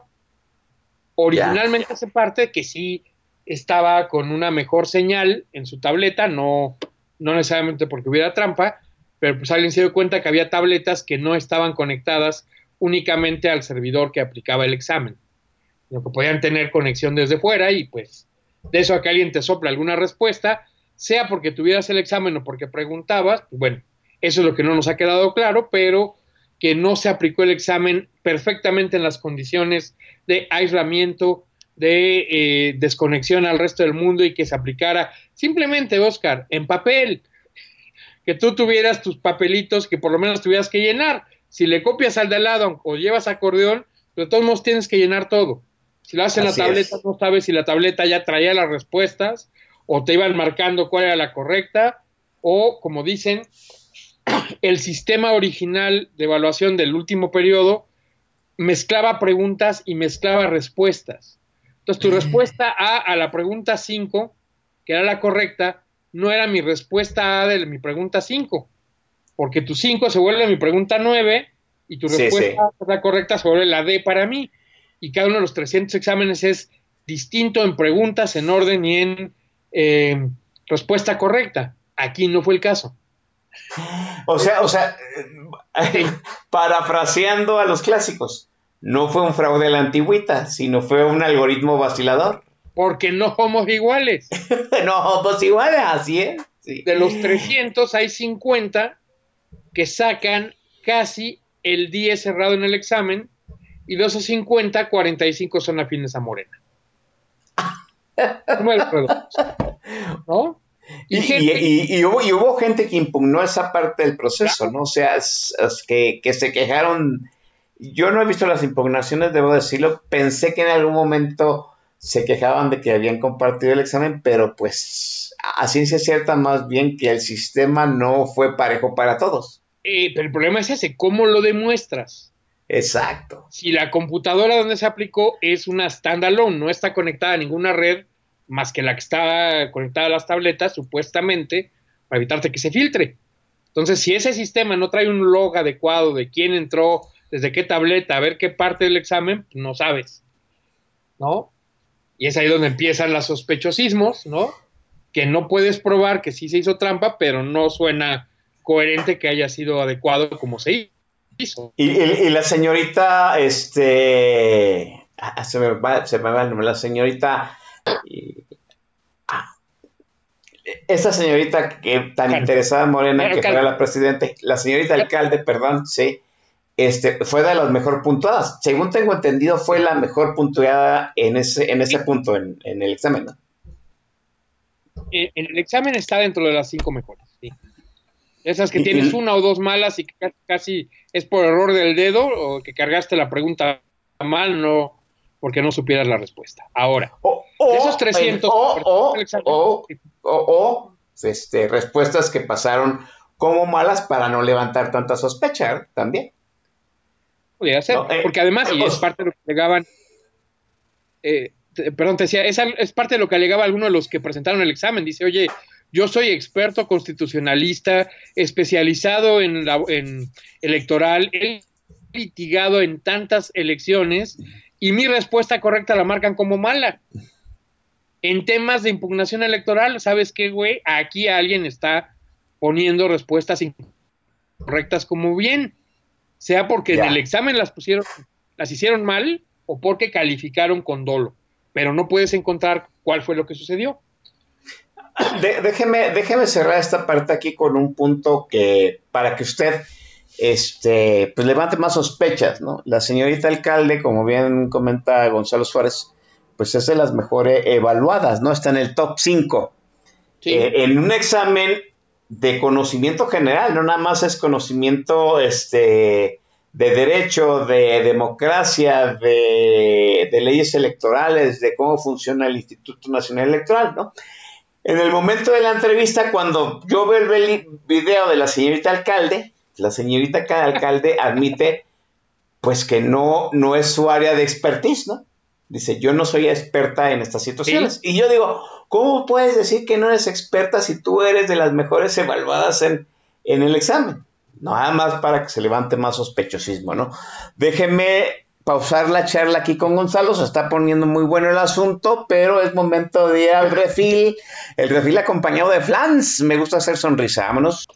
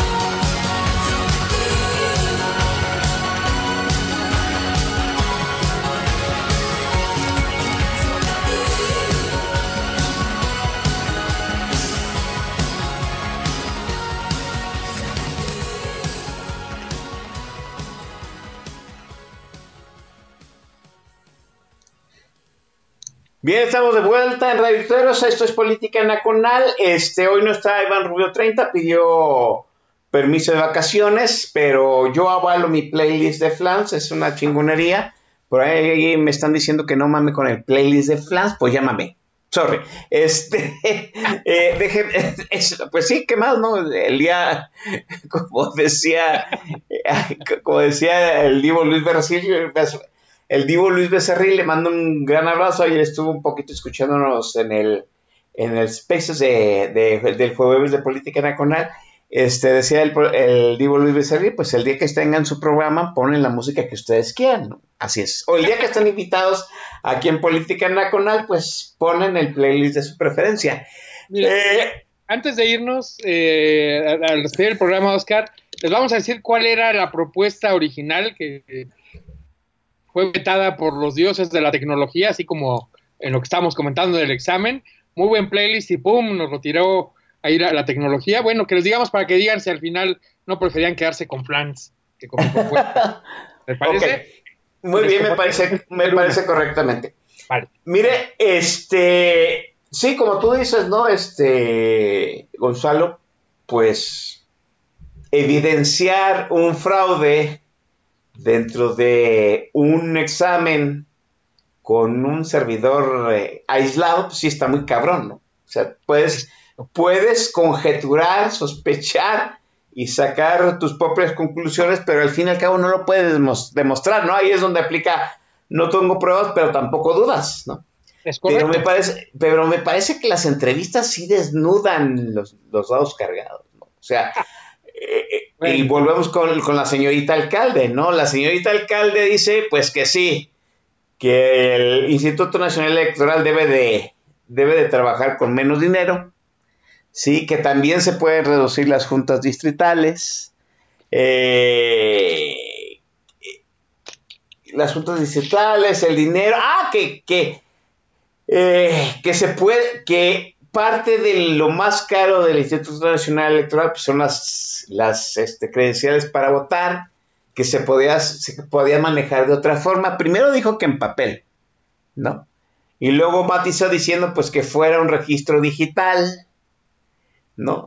Eh, al menos se les dijo en esa situación de que el Registro Nacional de Electores se, se fuera a la CEGOP y ya no estuvo de acuerdo, pero me parece que sí, la entrevista desnuda, francamente, pues, el hecho de que el régimen, ¿no? Tenía el comité cargado, este actuó más como recursos humanos, buscando los candidatos que estuvieran más afines no a un Instituto Nacional Electoral este, apartidista o al menos lo más neutral posible, sino que fuera más afín al plan B del presidente Gonzalo. Así es. Y además, mira, tomemos como ejemplo, Oscar, a quien es electa ya como la nueva eh, presidenta del INE, primera mujer que está a cargo, lo cual se felicita, ¿no? A Gu- Guadalupe Tadei Zavala. Eh, ella tiene 25 años de trayectoria en temas electorales. O sea, no es novata. Viene de ser presidenta, consejera presidenta del Instituto Electoral de Sonora, ¿no? Es decir, eh, y antes ha estado en mesas distritales, en distintas partes del proceso, es alguien con experiencia. Y aquí vámonos a algo donde el presidente puso gente que él consideraba incondicional, pero que eran muy buenos técnicos y luego descubrió que el problema de un buen técnico, por muy afín que sea, es que te deja de obedecer en algún momento, ¿no? Y ahí tienes a Javier Jiménez Espriu, secretario de Comunicaciones y Transportes, que cuando le dicen, señor, la Marina pasa a estar a cargo de las aduanas, dice, no, gracias. Si esa es la condición, que el ejército va al aeropuerto y la Marina va a aduanas, yo no tengo nada que hacer aquí. Oye, Ursúa, dale más dinero a los elefantes blancos. Ey, perdón, es algo que no estoy dispuesto a hacer. Y se va. Gerardo Esquivel, lo ponen a él y a Jonathan Heath en Banco de México, esperando que iban a recibir órdenes y atenderlas. Y han, han sido buenos técnicos que han apelado por la independencia del eh, órgano en que estaban. Sagrado que a Esquivel no le refrendan el cargo, ¿no? Me lo sacan supuestamente a competir por el banco eh, por el BID y se queda en, en ciernes porque lo meten muy tarde, muy mal y sin apoyo diplomático. Nos gana Brasil 8, 80% del voto a 12. Y además que nos apoyó tampoco tenía peso importante, ¿no? Entonces pareciera que era premiarlo castigándolo. Lárguese, joven, ¿no? Porque no estuvo a favor de hacer esta y esta y esta medida. ¿Qué veo con Guadalupe Tadei? Aunque por ahí algunos de nuestros amigos comunes, invitados por acá, dicen, no le den el privilegio de la duda, es la apropiación de Morena. Sí, pero también hay tres detalles. Tiene 25 años de experiencia, no es Berta Alcalde que se reconoce que no sabe, ¿no? Dos, viene a dirigir un órgano local, entonces eh, sabe de qué lado más la iguana, no va a ser así como de, eh, no tiene ni idea de qué hay que hacer, ¿sí? Oye, es que la familia Tadei son más de 10 personas en la nómina eh, entre local en Sonora y cargos federales en Sonora, y tiene un primo que es el superdelegado de Morena en el estado, y tiene el sobrino que es el director del Litio MX. Sí, eh, tiene eso en contra, hay que, hay que señalarlo, pero también pues tienes a los Yunes en Veracruz, que son senadores, diputados locales, este, alcaldes, eh, de tres colores, por lo menos hay yunes amarillos, yunes azules, yunes tricolores, y se odian y se hablan entre ellos, ¿no? Pero pues si tu- tuviste un abuelo que se metió a la política y sigues, este, pues tienes más ventajas que los que van llegando de novatos, ¿no? Sí, sí. Anda por ahí un señor, Santiago Fril, que preside la Cámara de Diputados, que quiere ser presidente, ya fue secretario de Gobernación, ya fue precandidato presidencial y la destrabó. Y si buscas los libros de historia, hay un señor Krill que fue gobernador de Chihuahua en los años del porfiriato, ¿no? Sí, Sí, pues es. pariente de. Entonces, es relativamente normal que quien ha estado en un negocio, pues siga en el negocio familiar y esto le dé ciertas ventajas. Y se da en todos lados. Ahí está Laida Sansores en Campeche, ¿no? Que no solo llegó a gobernadora, llegó con mañas del papá y con menos eh, fineza política que el padre, ¿no? Pero sí, bueno, definitivamente. entonces, Total, que los total. presentes- adelante. Sí, perdón. Que los Tadei estén presentes no necesariamente es malo. Que haya salido ella, pues sin duda es mejor a que haya salido la señorita que declara que no sabe de electoral, pero ya con ganas de aprender, ¿verdad? Y este, además le va a tocar, entre otras cosas, nombrar al secretario ejecutivo, que es su mano derecha, a los directores ejecutivos del Registro Federal de Electores, de prerrogativas y partidos políticos, de organización electoral, el Servicio Profesional Electoral Nacional, capacitación electoral y educación cívica y de administración, pero que además si avanza el plan B en las partes no impugnadas que- y que no han procedido los, los amparos, pues le vas a tener que ofrecer el cargo a alguien a quien vas a correr antes de tres meses. Sí, Y así dos, es. A alguien le vas a dar un cargo que hoy tiene X estructura para que haga la misma tarea con la décima parte de estructura. Yo que, si a mí me lo ofrecen, no lo acepto ninguno, ¿no? Sí, o Si me sea, corren en tres meses, me van a correr. Y si me van a dar más chamba, pues porque me van a dar más chamba con menos recursos. Y esos pasan por 8 de 11 votos. Necesita Sí. mayoría calificada en la herradura. ah, Cañón. Por Sí, sí, o sea, hay que, hay que, en resumen, rápidamente, la señora Tadei, yo diferencio señorita y señora por la edad, perdón, no sé si están casadas o no, ¿verdad? Eh, la señora Tadei llega, vamos, con la lumbre hasta arriba, podremos decirlo así, ¿no? Porque tiene que de inmediatamente ver los perfiles de la gente que va a manejar operativamente al Instituto Nacional Electoral. O sea, la gente que sí está, que sí mete la mano en los fierros, ¿no? Ya hablábamos hace Sí. algunos programas, pues que el Consejo en realidad decide muy, cosa, muy pocas cosas del operativo, más bien, más bien es un consejo de sabios en cuanto a criterios de ciertas decisiones, pero lo operativo lo hace la gente de carrera dentro del Instituto Nacional Electoral y entre ellos este, pues, el, el secreta- el, este, el secretario técnico y ya se va la estructura, ¿no? Los jefes de cada una de estas secciones operativas del instituto que ella va a tener que sustituir. Número uno, desde ya. Número dos, con la guadaña del plan B en cierres. Y número tres, pues con esa situación de que si pasa el plan B lo va a hacer con, con menos estructura y si no en el siguiente este, en la siguiente ley de egresos, pues a lo mejor con menos dinero. ¿no? O sea, no la va a tener sencilla. Y, y a mí mi punto Pues, es que de aquí, de aquí a septiembre la señorita Tadei nos va... Sí, o sea, de aquí a septiembre la, la, la nueva presidenta del INE pues nos va a demostrar con qué talante viene, ¿no? Para desengañarnos. Podríamos aplicar aquí, Gonzalo, de la de la de no chilles antes de que te peguen, ¿no? Y antes de que te nalguen. Y a ella la van a nalguear de aquí a, a septiembre, perdón por la expresión. Mira, pero además empezamos el día uno, Oscar, eh, mientras algunos ponderan que, oye, qué bueno que de las cinco opciones es la menos mala, ¿no? De, de las posibles presidentas, pues alguien ya tuvo la curiosidad de decir, oye, dice que es licenciada, ¿dónde está su cédula? ¿Y qué crees? No aparece en los registros de la SEP. Y si no tiene título, es inelegible, señor. Y yo Ahora, de- déjame decirte que, que por ahí vi un, un- una línea de, de tweets y respuestas este, donde alguien hacía precisamente esas- ese señalamiento, ¿no? De que no, no aparecía su, su cédula. Y alguien le mostró la cédula vía digital. Dice, es que no se puede encontrar por los viejos modos, sino por estos otros modos. Ah, déjame ver si lo checo ahorita mientras comentas. O sea, todavía, todavía esa situación de que no tiene título no está tan seguro, se está viendo apenas. Pero a lo que vamos, Oscar, es que cuando llegue ya mañana a la oficina, vea con qué bueyes tiene que hará y cuál es la superficie, y con qué lana la tiene, y que los que están le digan gracias señora, pero yo me voy, y que nadie le quiera soltar la chamba, y ahora te cuento un ejemplo de eso, que ella diga, ¿qué creen? Mi cédula es falsa y sí me tengo que ir, no me puedo quedar, ¿no? que le convenga más decir ella misma, no puedo, no, no era elegible, pues.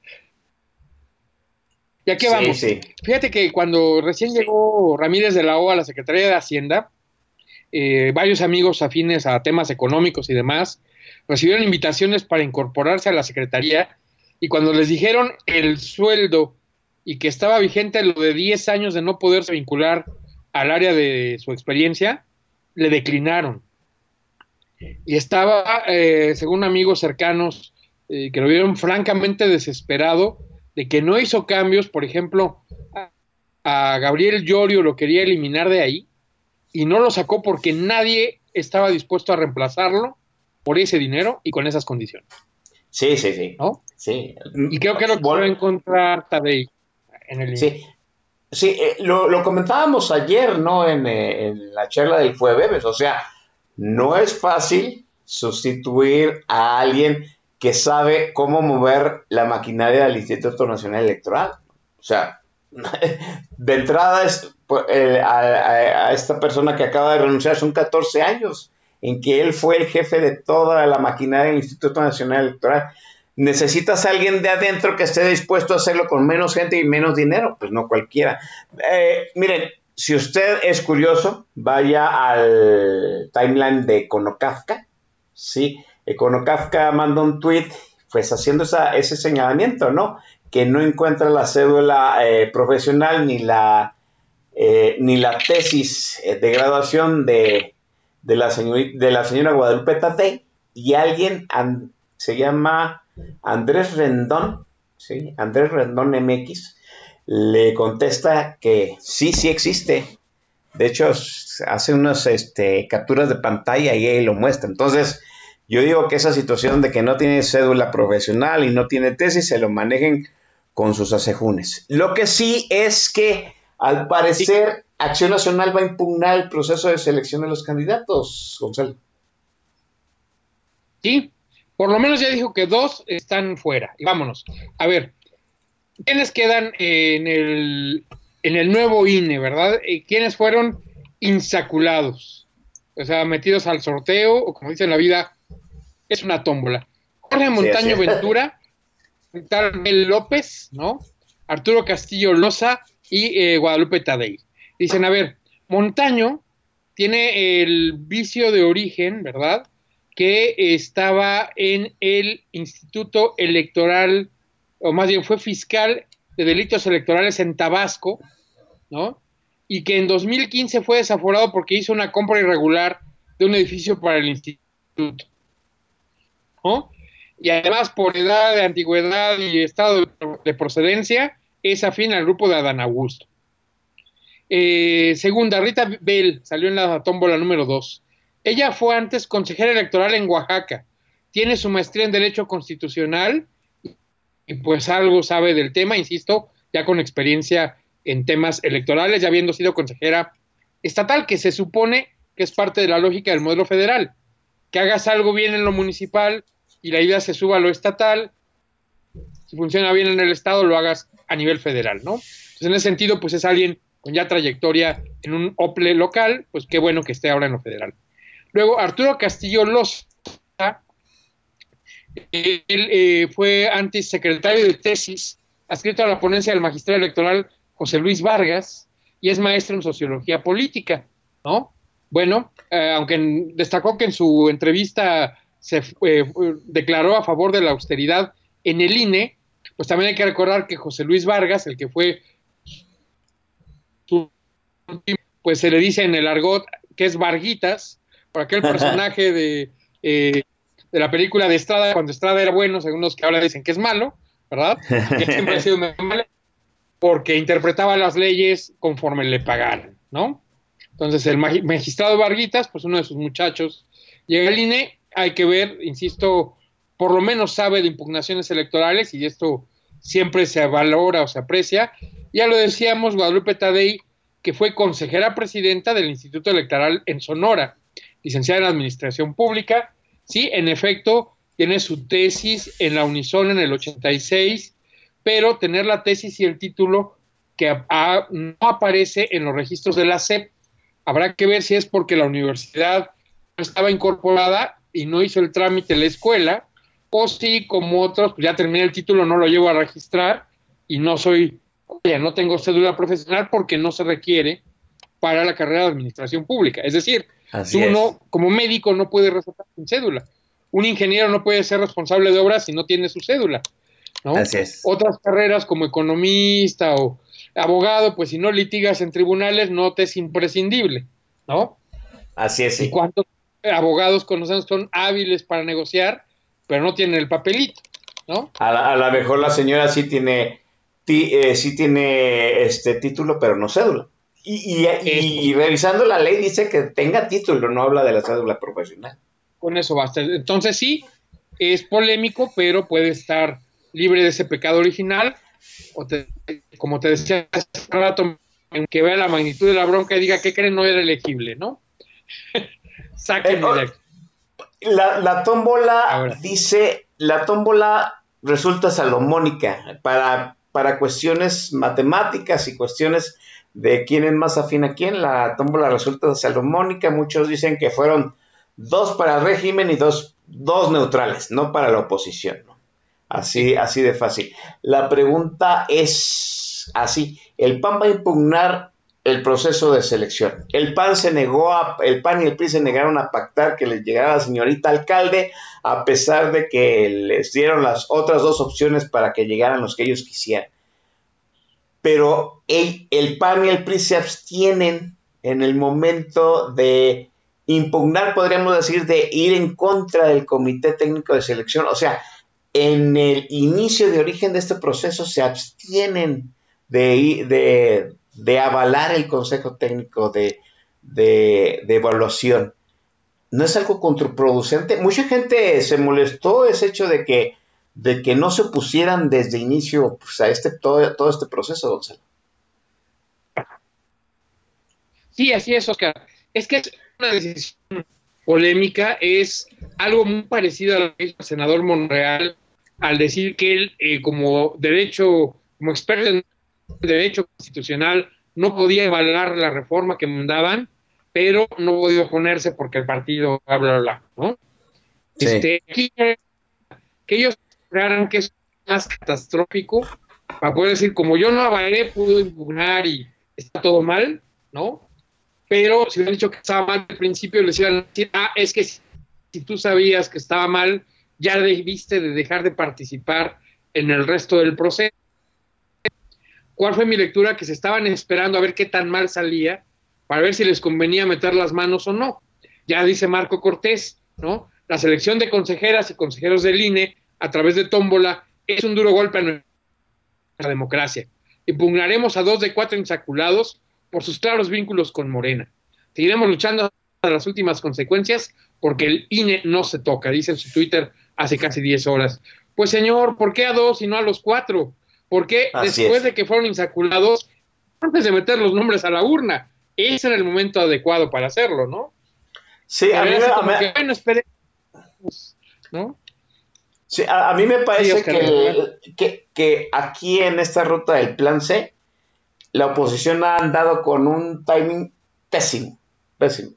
Eh, o sea, abstenerse en el momento de integrar el comité, esperarse hasta el final para ver los insaculados y nada más quejarse de dos de los cuatro. O sea, me, me parece que pecan de demasiado pendejos, perdón. No, o sea, ¿cómo? o sea, todo el proceso está mal, pero dos, dos, dos son buenos, los otros dos no. Pues es, es como otro, pues nada más basta estar de acuerdo en el momento en que todos sean, son de, sean de tu, de tu gusto, ¿no? Y no es así el punto. Creo que, creo que la oposición, sí, esta vez, se ha visto pésimo. Y, y el, y el problema, Gonzalo, es que pues, sales tú a marchar, a hacerte presente, a ejercer presión social eh, en la defensa del Instituto Nacional Electoral y los que verdaderamente tienen meollo en el asunto y pueden hacer algo práctico eh, dentro del proceso real, pues no lo hacen, ¿no? Es, es Sí. me parece que de todo este proceso, sí, yo creo que la tómbola fue salomónica. Yo creo que va a sonar muy chocante para muchos. Creo que fue el menos peor del, del escenario, pero la oposición sí me, o sea, verdaderamente están, como dicen por ahí, ¿no? Están para orinarse encima de ellos. La culpa de esto, Oscar, es de que el Mundial fue en invierno y vieron que más de un eh, entrenador apostó al juguemos al empate y en penales en el último nos colamos, ¿no? Sí. Y chin, no pasaste la primera ronda. Bueno, pues este, ese es el problema, que jugaron a- al intentar que no pase nada y, y ya salvamos en el último momento y los vamos a obligar a forzar porque requieren dos de tres. Sí, pero pues desde ahora casi cinco semanas Ignacio Mier y el conde Pátula eh, dijeron, señores, vámonos a ir a la tómbola, punto. No queremos negociar, no vamos a... y que nos toque. ¿Por qué? Porque apostaban, como al final ocurrió, que cuatro de los cinco perfiles en la urna para presidenta eran afines a ellos. Sí, Pero- probabilidad. Así es. Pero hay niveles, es decir, entre doña Berta, que la podías acusar de portación de hermana, de papá y de mamá afines intensamente al grupo, y la señora Tadei, que con 25 años de experiencia en lo electoral, pues sí había una diferencia abismal. Y apostaron que pues el presidente decide y ya, porque creen que era, no que era una tómbola, sino una encuesta. Ahora, ¿cómo funcionaban? O vaya, ¿por qué al presidente le ha gustado mucho desde los estatutos de Morena incorporar la figura de la tómbola? Porque en efecto te evita sesgar las decisiones. Es decir, Exacto. si tú metes los 10 nombres a la urna, pues va a salir uno y los otros nueve tienen que apechugar porque fue mala pata, ¿no? Pero además ataca Ajá. la meritocracia que él tanto le molesta, ¿no? No llegas por méritos, no llegas por experiencia, no llegas por haber sido el mejor en el examen, sino porque pasaste un mínimo indispensable y tuviste suerte, ¿no? No, y- y esa, y ese- esa figura pues le encanta. Y, y sabes, y te, y te evita, al menos dentro de los partidos, la operación cicatriz. No necesitas hacer Sí, operación cicatriz cuando no hay un culpable de la suerte. ¿Sí? Mira, platicaba con un exalumno mío que está haciendo ahorita evaluación eh, de este tipo de temas en Coahuila, ¿no? Y resulta que eh, va el PRI con un 45% de intención de voto, ¿no? Ajá. Va el compañero Guadaña de Morena con un poco menos de 30 y va el que había sido secretario de Seguridad Pública, eh, Ricardo Mejía Verdeja, con un 9. Si sumas los dos, este, eh, Morena y PT, no alcanzan al PRI, ¿no? Entonces, digo, queda claro que va a ser tricolor. La pregunta es por qué números. Y lo que decían en el análisis eh, mi amigo Fernando es, oye, es si Ricardo se hubiera a- alineado al, ok, va Gano, va su compañero proveedor de carbón como candidato, pero el presidente quiere a Ricardo Mejía, pasa lo que en San Luis, ¿no? Ponen Ajá. un mal candidato de Morena, no le dan apoyo, gana el verde con el candidato que en realidad quería el presidente. Ya ven, no ganamos todas, Morena perdió en San Luis, sí, pero con el candidato que quería. Si Ricardo Mejía no sale rompiendo las cosas y pateando la cama eh, el día que no lo hacen candidato, hubiera ganado la elección con las siglas del PT. Pero hizo berrinche, perdió todo, pues adiós, ¿no? Así es. Y algo parecido, Sí, sí, sí. aquí dice el presidente que no conoce a la, a la nueva presidenta del INE. Oye, pues si es hermana, posiblemente no la conozca en lo personal, pero por supuesto que no le molestó el perfil. Y lo dicho, le preocupa porque sabe. Y los que saben no están dispuestos a ser tan eh, sumisos a lo que les pidan como los que solo conocen a quien los puso, ¿no? Y Sí, no el tema del que habla. Sí, qué, qué, qué gran apunte has hecho esa situación de, pues los que saben, en su momento se negaron a seguir el- las, las, las órdenes irracionales y pues siguen, ¿no? Están, han sido este, expelidos del grupo, ¿no? Ahora son, son parte del, son parte del grupo del jefazo Chong, ¿no? Que, que son la, ¿cómo decirlo, no? Lo- los elementos malos que han, que han sido, eh, eh, ¿cómo, cómo dice aquí en John Wick? Eh, eh, ex- expelidos. Expelido. Expelidos, sí, de, de- del sindicato. Déjenme eh, pausar la charla, volvemos para despedir este programa, pero mientras les damos 20 millas con flans. Uh, venga, pues.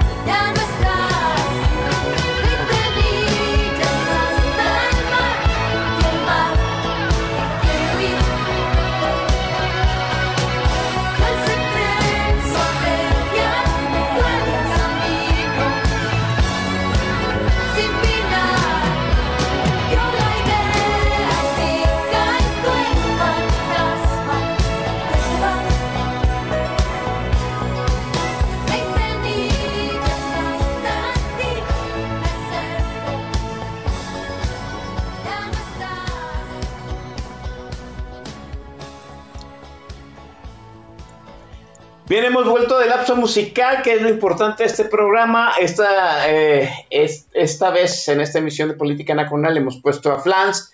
Ya teníamos buen ratote que no lo poníamos. Dice la señorita bien respondona que el maestro Don Vix está eh, hackeando la tornamesa. No, ahora sí yo debo admitir que el playlist totalmente de mi autoría.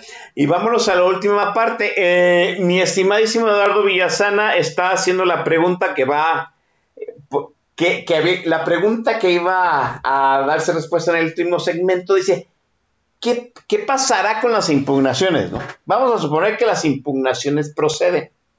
O sea, que, que, que esta situación absurda de que el PAN se queje hasta el final y no durante todo el proceso, el tribunal, eh, el tribunal electoral federal diga, pues sí, esos dos, esos dos que impugnan no proceden por sus vínculos partidistas. ¿Qué puede suceder en ese caso, Gonzalo? Bueno, a ver. eh, primera, no está claro qué sucede porque la ley no había considerado que llegáramos a este caso de que con la tómbola no se resolviera el problema, ¿no? Entonces, estamos en terreno inédito, hay que ver qué, qué va a solucionarse. Dos, que impugnan, si impugnan que hayan sido ellas o que no eran elegibles desde el principio, o que si sus vínculos con Morena son demasiado evidentes, y entonces lo que podría preguntar un juez es, ¿y por qué no los impugnaste antes de entrar a la urna, no? ¿Debiste hacerlo en el momento previo o no? Y ahí te pongo un pequeño ejemplo, ahora sí que de mi vasta trayectoria profesional, alguna vez participé en un proceso de selección parecido a este, eh, la candidata ganadora no era elegible, pero además hubo irregularidades en el proceso, metimos la impugnación, al final el juez dice, sí, señor Suárez, usted tiene razón, sí, la persona es inelegible, sí, eh, no fue la manera adecuada para nombrarla, pero ya no podemos reponer el proceso porque se causa un mayor daño al quitar a quien ya está ejerciendo la posición que al reponer el proceso y dejar que llegue alguien que no es adecuado conforme a la ley. ¡Sas! Túmbale. Tiene usted Sí, la razón. o sea, sí, sí puede caso. hacer eso. Sí, Sí puedes. Puede o sea, decir que no hay manera de echarlo para atrás porque no hay un proceso claro y porque el daño sería mayor que todo lo que impugnes o todo lo que apruebe el INE de aquí al mes y medio, dos meses en lo que desahogas las eh, impugnaciones, pues que echaría para atrás todo lo que se prepare en las elecciones y entonces se corre el riesgo de que las declares inválidas, ¿no? Sí, Sí, es- de, de hecho- de hecho, el mayor, da- el mayor daño sería dejar pues, a Céfala el Instituto Nacional Electoral en su presidencia, que es, volvemos a lo mismo, que urgencia de que ya elija a la gente técnica del, del instituto, ¿no? Pues sí, me parece coherente. Que, que déjame, permíteme antes no de que presidenta. González. Sí, Adelante. No, eh, te decía, decirlo. Ah, dime. Venga. No, a ver, No. este, uno, para amigos del auditorio, esta ha sido una plática muy este, eh, eh, interrumpida, muy inconexa conforme a otras que hemos tenido, porque está fallando el internet, entonces Oscar y yo no sabemos cuándo es que el otro está hablando y se interrumpe o cuándo es la señal a que no transmite, ¿verdad? Para que les quede claro y no se espanten de por qué hoy estamos muy a trompicones. Eh, dos, eh, el pro- problema no es ese, es que todo lo que ella haga de aquí a que la impugnación diga que no era elegible, se vaya para atrás y Eh, pierdas de uno a dos meses de decisiones del instituto, que ya no tenías manera de poder corregir. Por eso creo que al final les van a decir no, tienen la razón, debieron impugnarlo antes, no hay manera de reponerlo. ¿no? que, de hecho, La otra duda que planteábamos fuera del aire. Gonzalo, Y metan Gonzalo, los 16 nombres o cada quien en su turno. Sí, dime, Oscar. yo, yo iba a comentar, Adelante. Si, si mal no recuerdo, creo que esa fue, ese fue el argumento que le dieron a los que habían impugnado la parte del examen, que ya no se podía reponer porque el proceso iba, porque, vamos, revisarlo iba a crear un retraso irreparable en el proceso de selección. Eso. Creo- más o menos eso le- les, les dijeron a los muchachos que impugnaron la, frase- la, la fase del examen. O sea que ya hay un antecedente. Perdón, Gonzalo, Sí. adelante. En este, eh, primero el antecedente en este mismo. Y luego la otra. Que vas a poner a cada quien de los posibles o que quedaron fuera en la urna donde estaban, es decir, los cuatro que no ganaron contra el que sí ganó, o vamos a meter a los 16 para sacar dos nombres. Hay nomás de entrada ponerse de acuerdo en eso porque no está en Eh, la ley, está en eh. las reglas este, en el acuerdo cameral para el proceso, ¿no? Lo, lo Eh, cual, si no se ponen de acuerdo antes, pues menos ahorita, que sepan que ya es para pelear la silla, no para pelear la oportunidad de jugar a las sillas, ¿no? sí, lo cual puede dar como resultado que los dos insaculados, los dos de la tómbola, ¿no? Pues sigan siendo afines a Morena, ¿no? O sea, ¿por qué? Porque en la tómbola se quedó la señorita alcalde, ¿eh? debo decirlo. Sí. No, y deja, las probabilidades cambian en contra, a favor de los morenistas, digamos. Llegaste una morenista y ahora te van a quedar, eran el 20%, ¿no? Porque va a ser una de, de cuatro que no morenista. Tres morenistas, incluida la que nadie quería. Entonces, no sé, Sí. creo que será más peligroso repetirlo con menos que este, dejarla correr como va. Sí, sí, o sea, viendo las posibilidades de las impugnaciones, pues yo no veo cómo, ¿no? Esto ya se pueda corregir de entrada le- eh, todo el proceso y de entrada este, en base a posibilidades. Yo por eso, permíteme decir, Mira. volvemos al, al- Ah, al asunto de origen. ¿Por qué no impugnaste de entrada la integración de la comisión? No, la oposición se abstuvo. Bueno, pues me parece una decisión que va a trascender y de ella nos vamos a estar acordando en algunos años más. Gonzalo, perdón. Muy rápido. Eh, Ayer vimos algo casi increíble, que el PRD y el PT de Fernández Noroña, en voz de Fernández Noroña, estuvieran de acuerdo. Los dos regañaron al Movimiento Ciudadano que decía, güeyes, lleguemos a una tómbola, esto marcha el proceso. Dijeron, a ver, no estamos aquí por likes, estamos por la aplicación de la ley. Y la ley dice que si no hay acuerdo, tómbola, ¿no? Entonces creo que eso es correcto, por lo que diga la ley, nos guste o no, pues es lo que hay que hacer. Si está mal, cambiar la ley, pero por lo pronto para este proceso ya va. Y dos, decíamos, ¿cuál es el verdadero problema que va a tener eh, Guadalupe Tadei y los demás integrantes del INE? Que si pierde Morena, Morena se les va a ir encima, que ya se vendieron a la mafia del poder, que son conservadores y demás. Si gana Morena con trampas, se van a aventar otros ocho años de desprestigio y presión social y marchas ahora en contra de ellos, ya no para defender al INE, sino para atacarlos a ellos. Y si gana Morena con trampas, bueno, y no las detectan, se va a poner feo. Es decir, para donde se hagan, ya no es un escenario de dónde ganan, sino dónde pierden menos. Y eso como un profesional la política, alguien que llega por fin a la verdadera democracia, pues es el peor de los momentos, ¿no? Asumir que llegas a lo que quieres y descubres que no es lo que querías y que no te hace ni tan feliz ni es tan positivo como esperabas. Pobres, la tienen complicada. Pues sí, ahí está. Esa es la ruta del plan C, chamacos. Todavía no termina este. Pues este estudio funesto dentro de. de. Pues este sexenio para el olvido, ¿no? De este sex- sexenio desastroso. Eh, ha sido relatado por Gonzalo Suárez. Eh, volvemos a lo mismo, pues a mí me parece que un gran este referencista, un gran cronista del proceso legislativo y sobre todo pues, la capacidad que tiene para hacer ishikawas, ¿no? De las historias, cómo saca tantas anécdotas afines al, hilo conductor que estamos comentando aquí en Política Nacional. Gonzalo, siempre es una delicia platicar contigo y sobre todo aquí en Política Nac- Nacional. Gracias.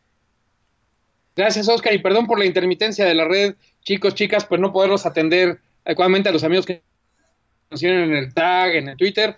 Pero bueno, ya seguiremos sus comentarios en cuanto suba el podcast. Gracias, Oscar. Saludos a todos, buenas noches y ahora sí, a darnos la alegría de ver ganar Checo mañana en Australia. Por lo menos.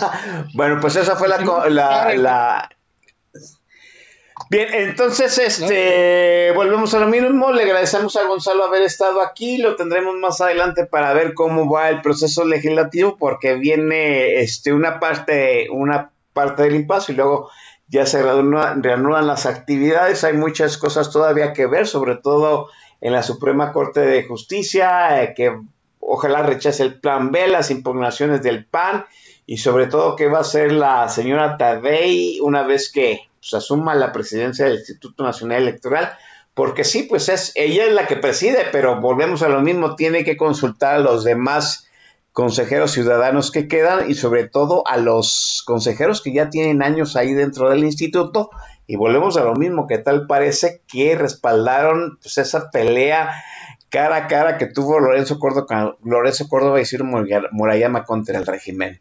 Mientras estaremos aquí en Política Nacional retornando, ya les recuerdo dentro de 15 días. Cuídense.